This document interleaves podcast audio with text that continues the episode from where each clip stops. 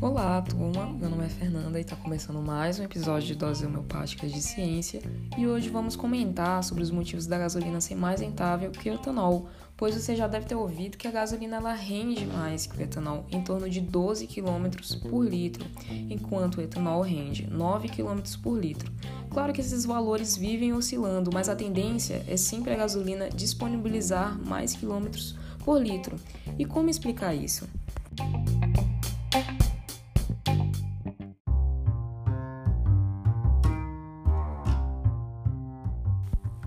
Os principais motivos são as forças intermoleculares e a energia liberada na queima do combustível. Então, iniciaremos pelas forças intermoleculares. Seguindo com a fórmula do etanol, que é C2H6O, as interações entre diversas moléculas de etanol apresentam as forças intermoleculares de hidrogênio, por possuir grupos hidroxilas nos quais os oxigênios se ligam aos hidrogênios muito mais intensamente e especificadamente para um determinado conjunto de átomos, então as atrações entre suas moléculas são bastante fortes.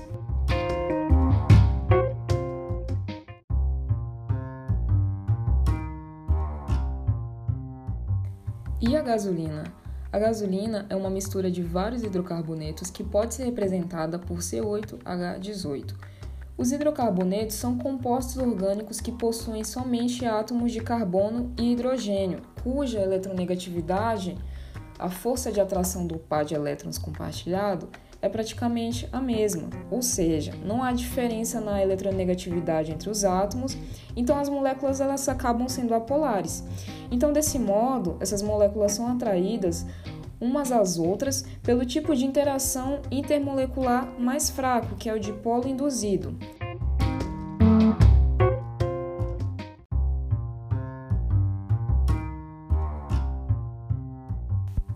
Os hidrocarbonetos possuem um ponto de ebulição menor que os álcools. Um exemplo disso, o etano e o etanol, cujos pontos de ebulição são respectivamente menos 88 graus e 78,5 graus. A gasolina, que tem vários hidrocarbonetos, possui um ponto de ebulição menor, e isso acontece porque a mudança de estado físico corresponde ao rompimento das forças intermoleculares. Então, desse modo, quanto maior for a intensidade das forças intermoleculares, mais difícil será para rompê-las, mais energia será necessária para ser gasta e, consequentemente, maior será a temperatura da combustão.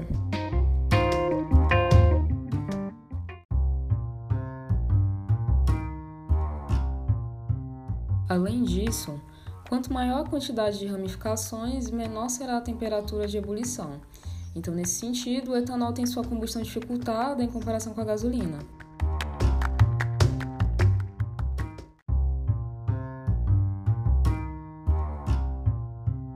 E antes de falar sobre energia liberada na combustão, iremos falar um pouco sobre a ligação química, o que é a energia de ligação química? A equação utilizada para calcular a energia liberada de uma reação por meio das energias de ligação. E, finalmente, a energia liberada na reação de combustão da gasolina e etanol.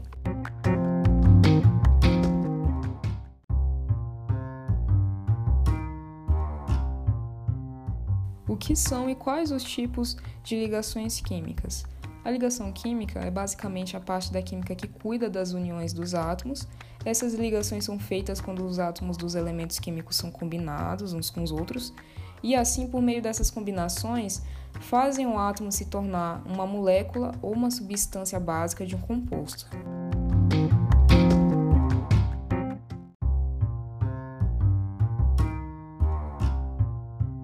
Quais são esses três tipos de ligações químicas. A primeira ligação é chamada ligação iônica e também chamada de ligações eletrovalentes.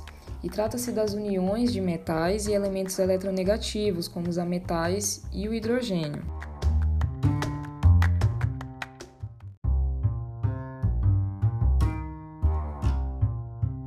A segunda ligação química é chamada de covalente ou molecular. A ligação covalente acontece através do compartilhamento de elétrons, e isso ocorre devido à baixa diferença de eletronegatividade dos elementos envolvidos E então dessa forma eles permanecem estáveis seguindo a regra do octeto.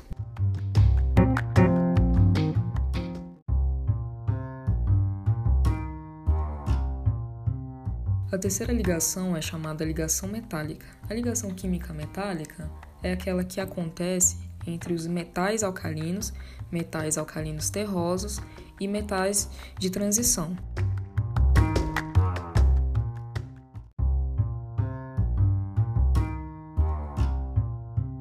Agora que recapitulamos o que é uma ligação química e quais os tipos de ligação química, o que é a energia de ligação ou entalpia de ligação?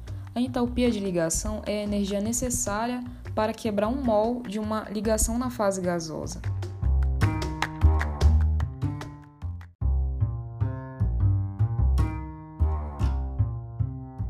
Essa definição pode envolver também a energia presente na formação da mesma ligação entre os mesmos átomos separados, mas apresentará sinal diferente, um sinal negativo. Então, para que uma reação química ocorra, é necessário que os átomos dos reagentes interajam e reorganizem-se para que seja possível a formação de novas substâncias.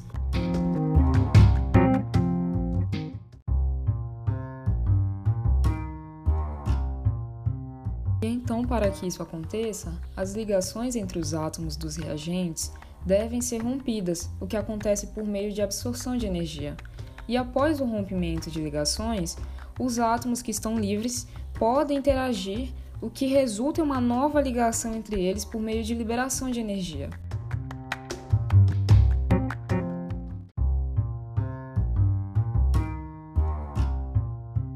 E por último, mas não menos importante, como é feito o cálculo. O cálculo é feito a partir da reação entre uma substância e o oxigênio.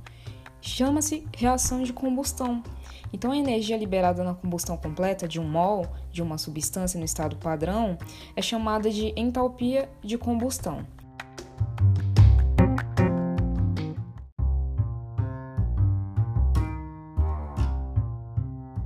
A combustão da gasolina pode ser representada pelos reagentes C8H18 mais 12,5 mol de oxigênio mais 47 mols de nitrogênio, produzindo assim 8 mols de dióxido de carbono mais 9 mols de água mais 47 mols da molécula de nitrogênio.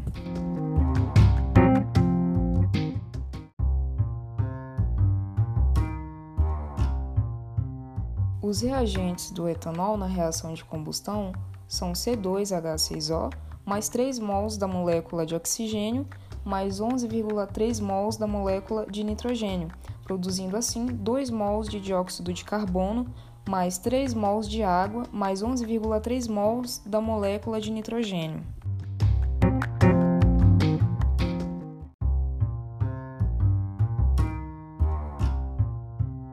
E assim finalizando o cálculo da energia de reação de combustão da gasolina por meio das energias de ligação.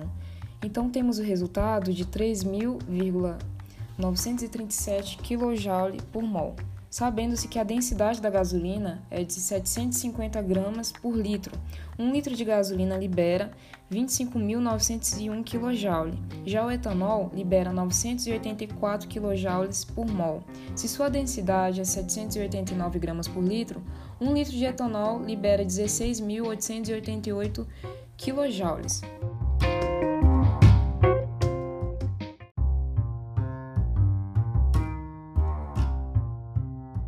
Com os cálculos obtidos, a gente consegue analisar melhor por que a gasolina rende mais, já que a gasolina libera mais energia que o etanol.